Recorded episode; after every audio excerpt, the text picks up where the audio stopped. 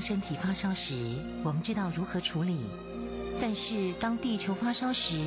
你我能做些什么呢？当地球发烧时，冬天不冷了，夏天下冰雹，雨林在缺水，草原沙尘暴，北极熊会灭绝，人类的家园将被摧毁。财团法人台湾永续能源研究基金会邀您一同关心：当地球发烧时。当地球发烧时，与您一起掌握节能减碳、气候变迁最新发展趋势。听众朋友，你好，欢迎您再次收听《当地球发烧时》，我是主持人林尔翔。节目中的朋友邀请到的是台湾永续能源就基金会董事长简又新简董事长。董事长你好。呃，主持人你好，各位听众大家好。今天我们要在节目当中谈到的主题叫做永续运动，董事长。好，我们上次谈到一个永续的。音乐会、音乐节的活动问题啊，那让大家了解说有几个重要的观点呢。一个就是说，在先进国家，特别是欧美国家，音乐它的占的 GDP 是很明显啊看得到的啊，有些国家到四点多 percent。那另外一个很大的 GDP 是什么？是运动啊。这两个其实在台湾都有它的产业哈。但是真正占 GDP 的百分比哈，跟呃欧美或这些国家还是有点差距的哈。那运动特别是差距更大哈。这个运动在呃整个产业，如果以先进国家讲起来，那个产业是一个非常大的产业，比我们一般想象要大的很多了哈。呃，为什么呢？因为你可以从它这个产业的数量数目的看起来的话。它已经可达到上兆的程度，美金上兆的程度，所以是很可观的哈。二零二三年全球体育产业总值哈是大约是一点一兆美金哦，也想不到是很大很大一笔数字。那么因此这么大一个数字，它大家很关心的。那运动不同于其他的其呃产业哈。运动是一个人类讲起来一个非常有趣的，呃，运动的发明，运动竞赛的发明，其实解决人类呃竞赛竞争的呃或者战争的一个问题啊。大家关心到说怎么样把身体锻炼好，然后怎样用公平合理、明确的比赛的方式做竞公平的竞争啊，所以它竞争起来是公平性很高。当然有时候你会看到裁判了。呃，裁判有点不公等等了，那倒是还是少数了哈。那基本上讲起来，它会给人类带来一个正向的力量啊。所以它是透过用跨越语言啊、文化的隔阂，运动应该是很少有可以透过这个东西。而且运动说我们感觉到身体这个活动、要动的美好啊。那运动你也看到很多运动家的精神，我们常常讲要运动家的精神。呃，我们可以开开拓一种比较广的视野哈，自我挑战哈，坚定向前的心智哦，所以这么大的一个强大的活动能力啊，会创造出非常多的大明星啊，那这些大明星的一举一动又会影响到呃整个世界的一个发展哈，所以各位看，我们常常看到非常多的这些。啊、呃，运动员呢，他会身价很高了，哦，像这个高尔夫球手了、网球手了，特别是在欧美了，棒球手了，他的身价，呃，做几年下来都是上亿美金的，非常之高哈。那所以他们一举一动也会影响到非常多的年轻人，所以他们的形象变得很重要。所以常常看到有些这个呃。这个运动员，呃，他如果行为不检的时候，他马上他的呃产业的代言人呢就没有了啊，人家就不要用他了啊。比如说当时的高尔夫球这个选手 Tiger Wood 啊，那他是很有名的，结果因为离婚拿，出了酗酒的问题啊，啊，很多的这些呃代言就没有了啊，影响很大，因为大家也怕公司产品形象受到影响。好，那所以啊，我们在办这运动赛事的时候，大家都会关心，就是说，除了产业的创造以后，我这个运动能够很哪些加成的效果，改变人类的文明跟文化啊？那 Olympic 委员会啊，就是每年四年办一次嘛，今年要在法国再办，他们很早就抓住这个契机啊，就说他们要办绿色奥运、永续奥运啊，所以我们今天题目叫做永续运动啊，啊，从这个角度来看了。他希望能带动世界走向更美好，保护地球以外，哎，让人类文明文化更进一步啊。那所以我今天才会讲这个题目。我讲这个题目之前，其实，呃，我们要给台积电公司啊，在去年啊，呃，三四个月前，他们办一个运动会啊。这个办个运动会，它是个永续运动会啊。那永续运动会，大家就会讲，哎，这永永永。永续运动会就好像我们说永续产品一样，你你会不会就挂个名字来漂白漂绿啊这种事情？所以呢，你要叫运永续运动会的时候，你还是要一个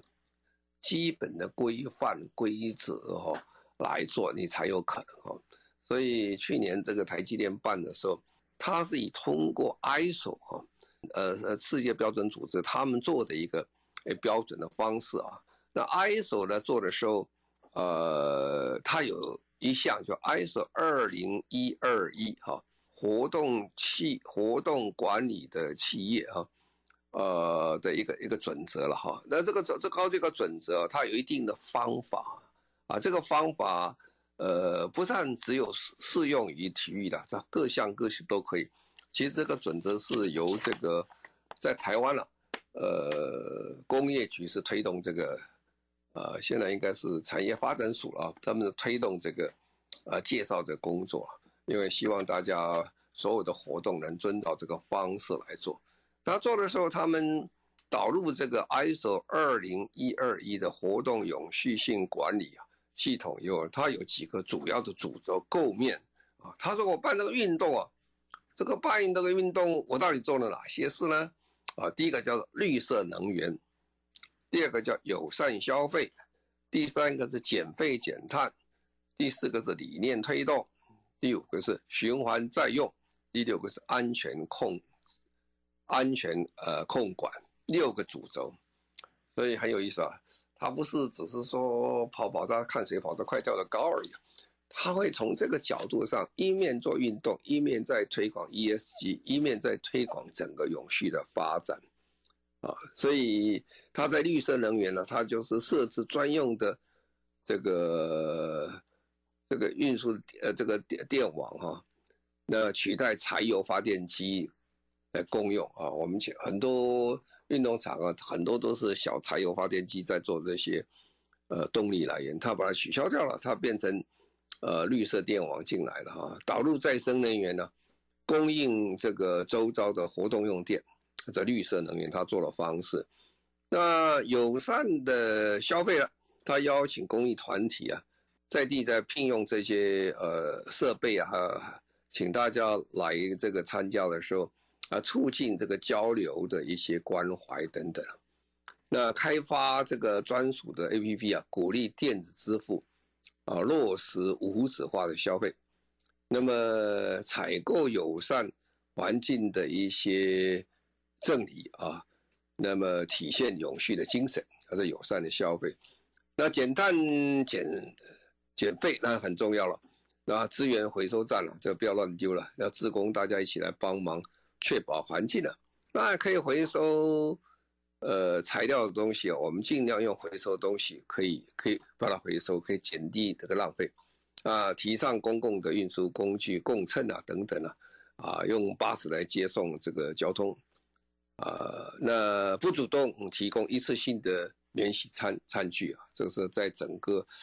啊活动里面的关心的事情。那理念的推动呢，要以采购这个脚踏车创造绿能，呃，开场啊，取代这个田径赛的这些鸣枪的仪式等等啊，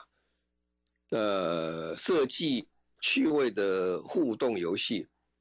来推广 ESG 的这些活动啊，推广这个理念。那循环再利用，以回收这个玻璃啊，呃运动沙呃环保沙啦及再生纸等这个循环器材，对活动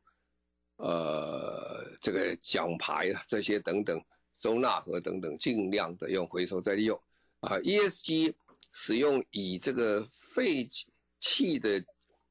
呃，这个晶片盒啊等等去做一个摆设架，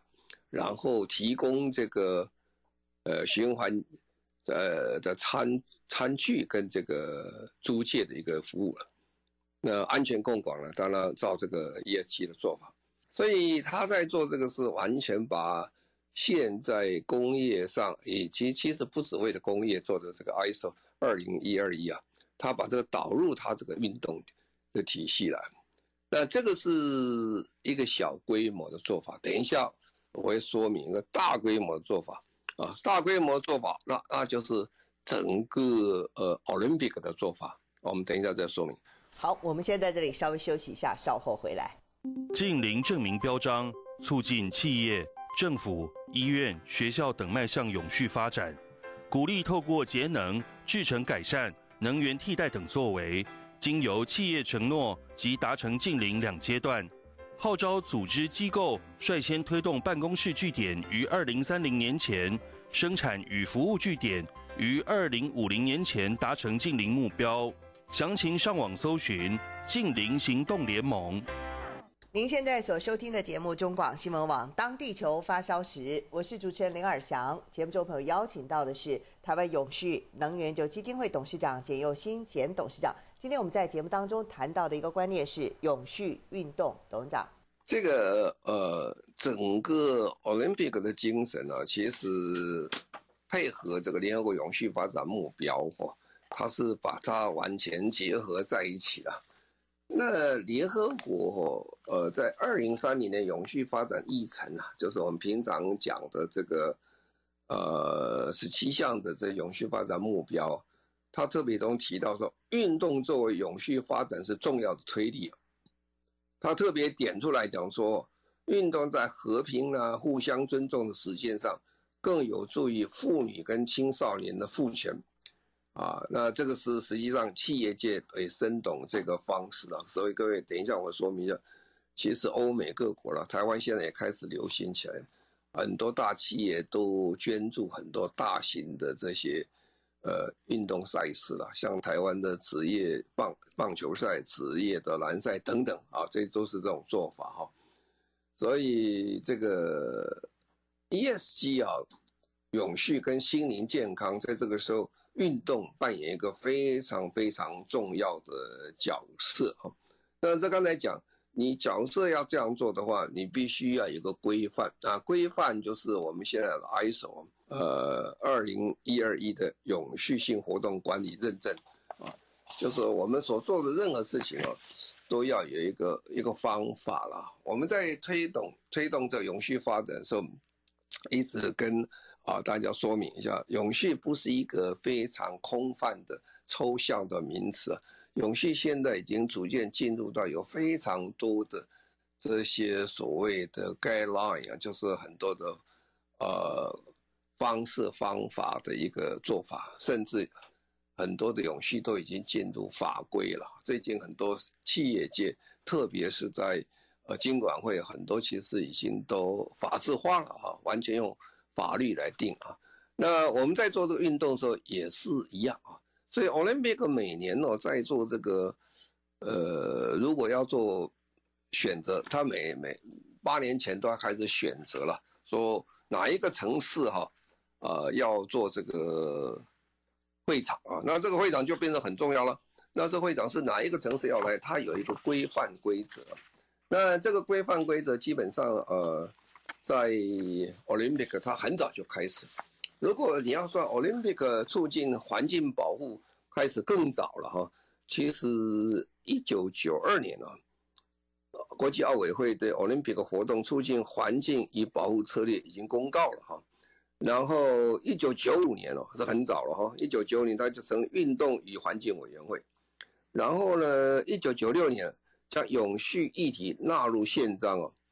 所以变成这个奥林匹克的活动三个主轴啊，奥林匹克做好就三件事情，第一个运动啊，这是本色，奥林匹克本的意见，本来它的推广就运动。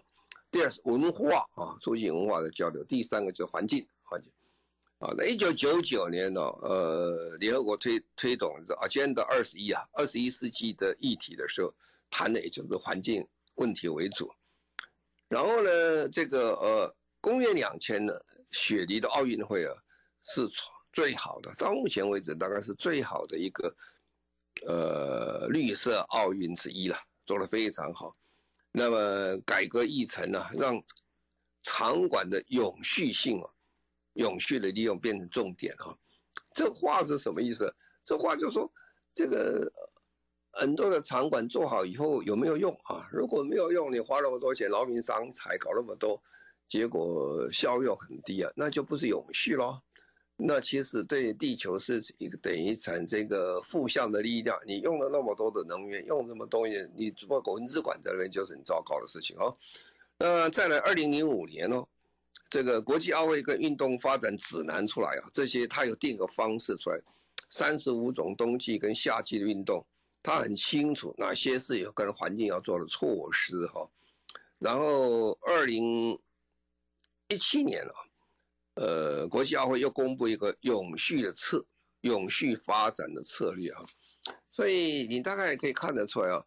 联合国一一直不断的在推广，它是一项一项，它是很有次序的，呃，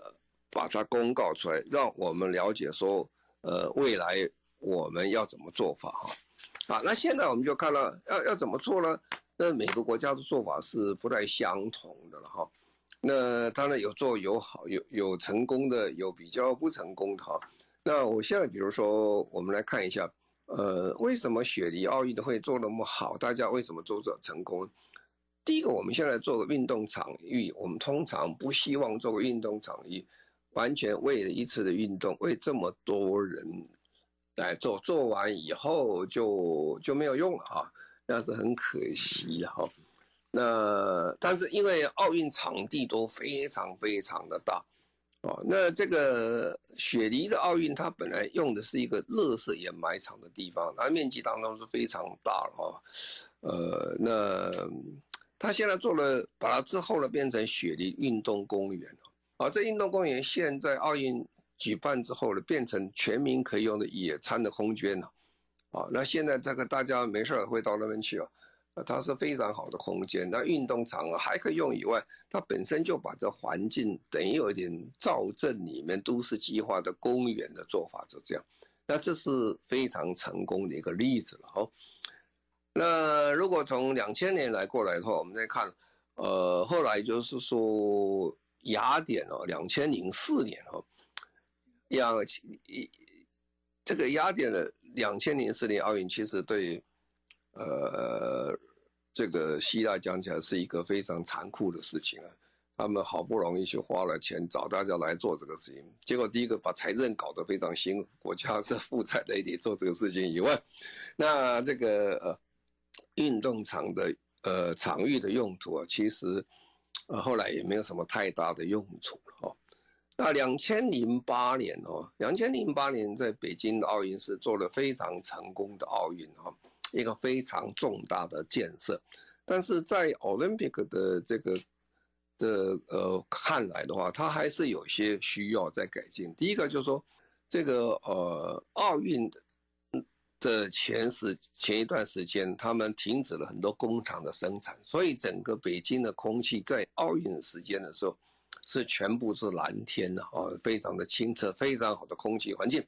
啊，但是呢。呃，奥运结束以后，各工厂又开始复工了哈。那这个不是一个持续性、永续性的一个啊改变的方式啊。就奥运讲起来的话，是比较可惜的一点啊。然后做了非常多的大的场馆啊，这场馆都是超大型的场馆，后来使用的频率跟这个效率是稍微啊没有原来预计这么好。在二零一二，但是到了二零，呃一六年到呃二零一二年到伦敦的时候，哦，这个伦敦是很厉害啊，英国人很省钱的，英国人对经费的使用是非常有一套的啊。那个时候我还记得，二零零八年在北京奥运最后结束的时候，在个大场面下，英国人的啊欢迎大家到英国去看下一次的奥运会的时候，他开的英国那个 bus 进去，这个 bus 很小，在这么众多的里面，相对于这个呃北京奥运，它规模是小了很多了哈。当然，英国人也晓得不可能像中国有这么大的财力，以国家财力做这么多的事情，因此他们做的东西都非常有意思了。比如说，一运呃伦敦的奥会的主要的场馆运动公园，它本来是一个废弃的地方，本来是一个工业区啊。各位晓得，英国是世界最早的呃工业革命的发起地之一，所以那个地方的土地大家都不敢去啊。在英在伦敦的东边的那个地方本来是一个。呃，工业区，而工业区使用程度偏低，为什么偏低？因为土壤被污染的很厉害，大家不敢住在那里面啊，这造成一个什么结果呢？就这个一个等于低度开发区，而且是没有人要的地方去，所以他们花了很多钱呢，把这个土地啊，把它洗一遍啊，就是整个重新用科学的方法，把很多的毒性化学物质把它去掉啊，去掉以后重新做一个运动公园。啊，这运动公园，如果你再去看它的时候，你会今天去看，你说我再去看那个二零一二年的伦敦的运动公园，你会看不到。为什么？因为当时的位置是八万五千人，可是呢，英国人晓得哪个运动一天到晚有八万五千人，那是全世界的人来看才有这个可能性。所以他做完以后就把它切掉了，就把它移走了，变成三万五千人。那怎么切呢？他说的很多东西都临时性的，为了运动，原来中间有一个运动场啊，那只有三万五千人，然后为增加更多人，他在边上增加了，把增加到八万五千人，哦，增加到五千，呃，增加五万人。当这个运动赛一结束以后，那个里面的椅子、钢材、所有的这些器具等等，全部卖掉。送到其他国家去，有些还卖到巴西啊，啊，那这些都都卖光了，卖光了以后就没有了啊。那以后三万五千人运动，他们英国是可以办的啊。英国要办八万五千人，实在是非常困难了。所以他这个呃非常好。那后来他们就办这个，也在办这个篮球比赛。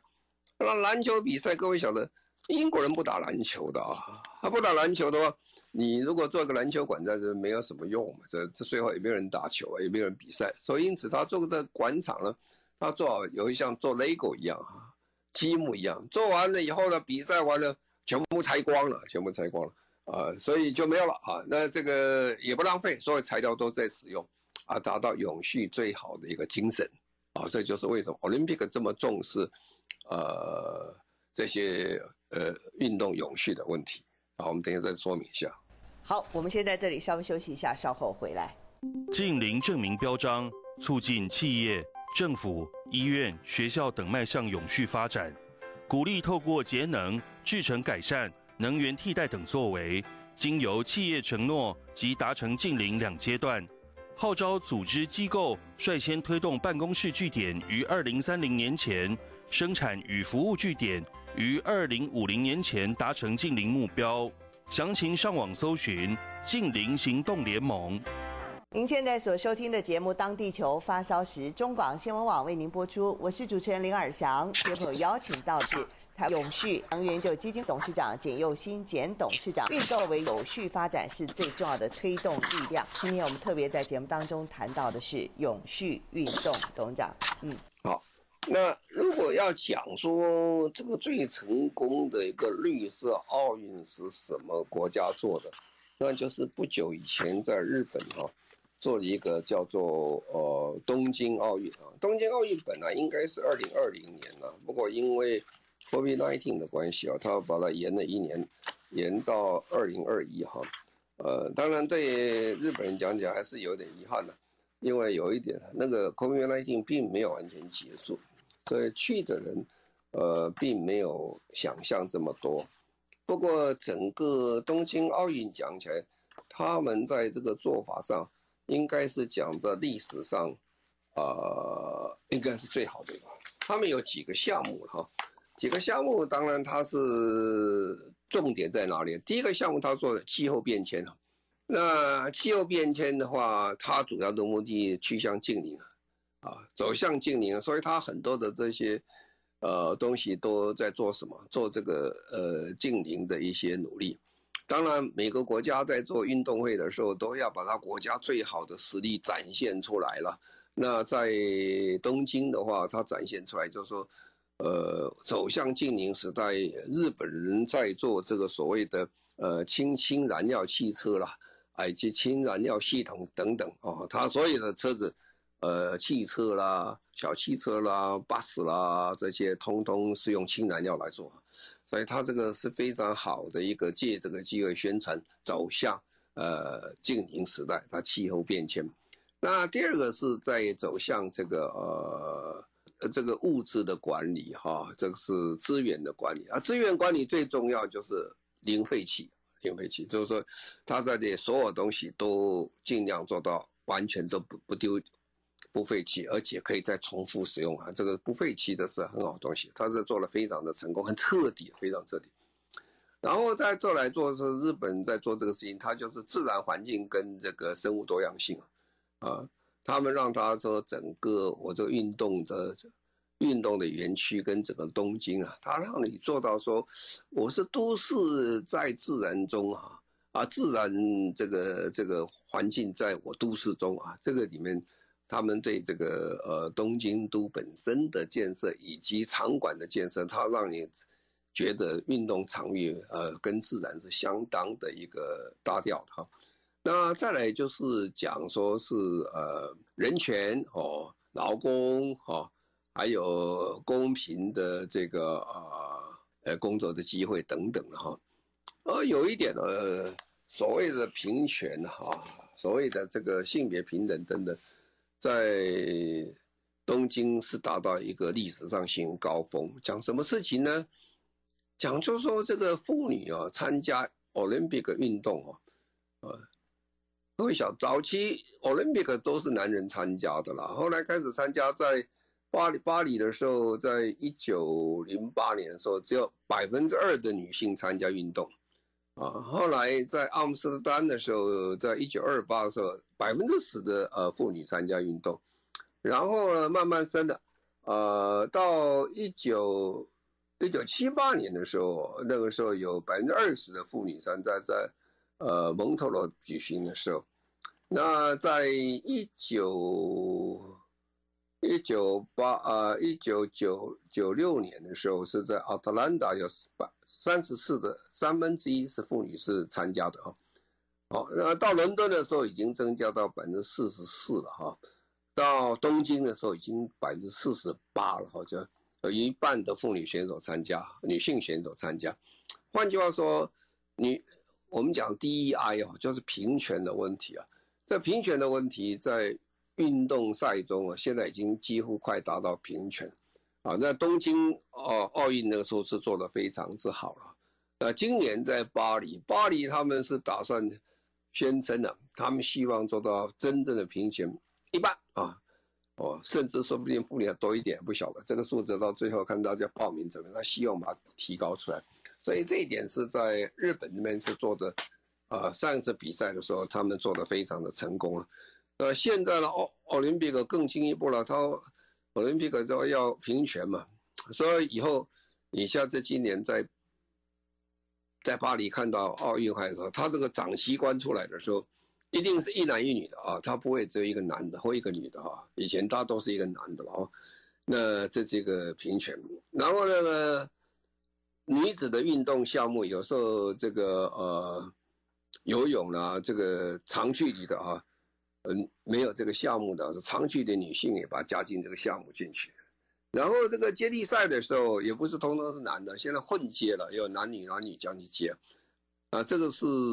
东京奥运已经达到世界上有史以来最平权的一次。那我们拭目以待哦。这次如果在巴黎啊，他们号称他会更进一步做到这个更好。啊，刚才我们在了解说，整个这个奥林匹克已经把所有的可能的。ESG 的方式，呃，所追求的包括 DEI 等等这些，能够把它加到奥林匹克里面，因为我们都知道这个奥林匹克在举行的时候，是全世界的眼光都看到在那里，全世界很少说有电视台哦，你说的全世界同时大家上亿的人口啊，在看这个电视，在同一个时间来看，然后如果举举办完是几十亿人次在看，所以他对社会移风易俗啊是有相当程度的影响力啊。这也是为什么，Olympic 没有放弃他自己的一个社会责任。他在做这运动比赛的时候，他非常非常注意。怎么样用这个的方式来推广我们的这个呃这个永续发展的工作？这个大家就可以了解了。这个都是呃整个社会中呃大家最亮眼的人物啊。就等于上礼拜讲歌星啊，他一举一动影响人真大哦。那运动选手一样，他的一举一动啊也是影响大家非常多啊，呃，震撼人的心理啊。所以这个。呃，运动员以及奥林匹克，大家一起来，一起来推动永续啊！我想这个对世界的改变，它的功用是非常之大。好，我们先在这里稍微休息一下，稍后回来再继续谈到今天的永续运动。稍后回来，近零证明标章，促进企业、政府、医院、学校等迈向永续发展，鼓励透过节能、制成改善、能源替代等作为。经由企业承诺及达成近零两阶段，号召组织机构率先推动办公室据点于二零三零年前，生产与服务据点于二零五零年前达成净零目标。详情上网搜寻“净零行动联盟”。您现在所收听的节目中广新闻网《当地球发烧时》，我是主持人林尔祥。节目中朋友邀请到的是台湾永续能源就基金会董事长简佑新简董事长。今天我们特别在节目当中谈到了永续运动，分享了。各各界的在世界各地所举办的奥林匹克运动会，那我们最后来回过头来看看台湾，台湾在举办奥运的时候，呃，台湾在举办运动会的时候，有没有也把永续这样的议题、这样的概念放进去呢？董事长，大家都谈永续啊，大家做，当然我们国家也不能不谈了，因为这是世界性的很大的潮流啊。那在过去，我们不管办我们各种。我们国内的区域性的运动大会里面，很少把永续会提出这个问题出来。那今年呢、我们体育署的呃正式总署长上任以后了，呃，他开始就提出来用 ESG 的理念来整合政府、学校跟产业中的合作平台啊。加速台湾运动产业化的整体的发展，哎，这是一个很好的方向哦。那其实台湾在过去举行各种运动赛事，在运动上都有很好的成绩哈，但是在永续方面讲起来是还有一段距离，跟国际上的一个差异性。那比如说，我们要看看我们自己的。运动的这个白皮书讲起来的话，二零一三年到二零二三年里面，呃，虽然有有有提到环境啊、社会啦，哈，那它其实讲的都是很有限的，它不是一个整体的一个发展。所以未来哦，这个新的总统在开始的时候，我们对未来台湾呢配合这个世界性的发展、奥运的精神啊，我们怎么样在我们的这个。呃，赛事体育里面把这个 ESG 融入这里面，这个是非常非常的困难啊。实际上讲，我们总统大选也没有人在提，提提这个永续就不多，更何况是提体育的运动，那是更少了哈。那过去我们在政策在发展的时候。我们也没有一个很清楚的理念，说永续跟体育之间的关系啊，所以运动的发展的价值啦，运动自己的框架啦，或运动政策的网络啦，我们在这里面都没有很清楚的一个交代啊。不过这也不算晚哦，反正这个世界潮流是一路过来的，我们就跟着做啊。那我我我是觉得这个是蛮有蛮重要、蛮有意义的。因为联合国所有的东西啊，包括联合国这个呃的处理，他在办联合国的运动促进和平发展，那欧盟的这个运动工作计划，二零二零到二零四年，或者是运动呃国际奥会的二零二零年加五的改革计划，他们都有很深切的个理想跟希望，呃，希望什么事情呢？呃，希望这个当运把运动当做媒介啊，来点出这个社会深层的一些阶级的问题、性别的问题、种族的问题啊、结构权力结构不平等的问题啊，这些问题都能够把它显现出来。那这个是他们整个运动精神现在发展的最主要的方向。那因为现在社会问题很多了哈，那台湾其实社会问题也不少了。所以这个时候怎么样促进这个人权的议题啊，也要提出来了。那这个人权还要从我们跨领域来做了，比如说商业与人权啊，经济社会文化权利、公民权利、政治权利、妇女歧视，还有儿童的权利等等，这些怎么样把它结合在一起？因为我们一开始开张明义就讲。运动本身，赛事本身是一个社会中非常关心、重视的焦点啊。如果在那个时候的话，我们能够做得很清楚啊，呃，那很就很容易把这个理念可以把它推广出来，啊，所以我们要想想，因为我们的法律啊是稍微比较呃需要再修改了，国民体育法了，啊，国民体育法的总则的时候，我们就要很清楚的定义啊。就说到底，这个永续在我们运动里面的呃重点在哪里哈？那其实运动最主要还是从 ESG 嘛哈，还从这里面开始讲起哈。那其实每个国家也在改变。英国在去年呢，去年他也公布这个环境永续策略啊，它是也是为了二零三零年前，为了推展这个净零碳排啊。那么开始将运动视为推动健康、福祉、平等、跟多元包容、环境友善的呃社会影响媒介。特别特别强调，就是等于我们在做这个呃联合国发展的目标里面，他特别强调民间与政府合作叫 partnership，沟通与参与，以及从在地方到全球伙伴关系网的建立建立啊。那么，这个英国人更更希望利用啊，他在他永续环境永续策里面策略里面特别在提出来，这是体委会啦，就等于他们的体育部提出来的。他希望借用奥林匹克的运动员，号召全民一同关心呃气候变迁对运动永续发展的负面冲击啊。运动这个对永续有没有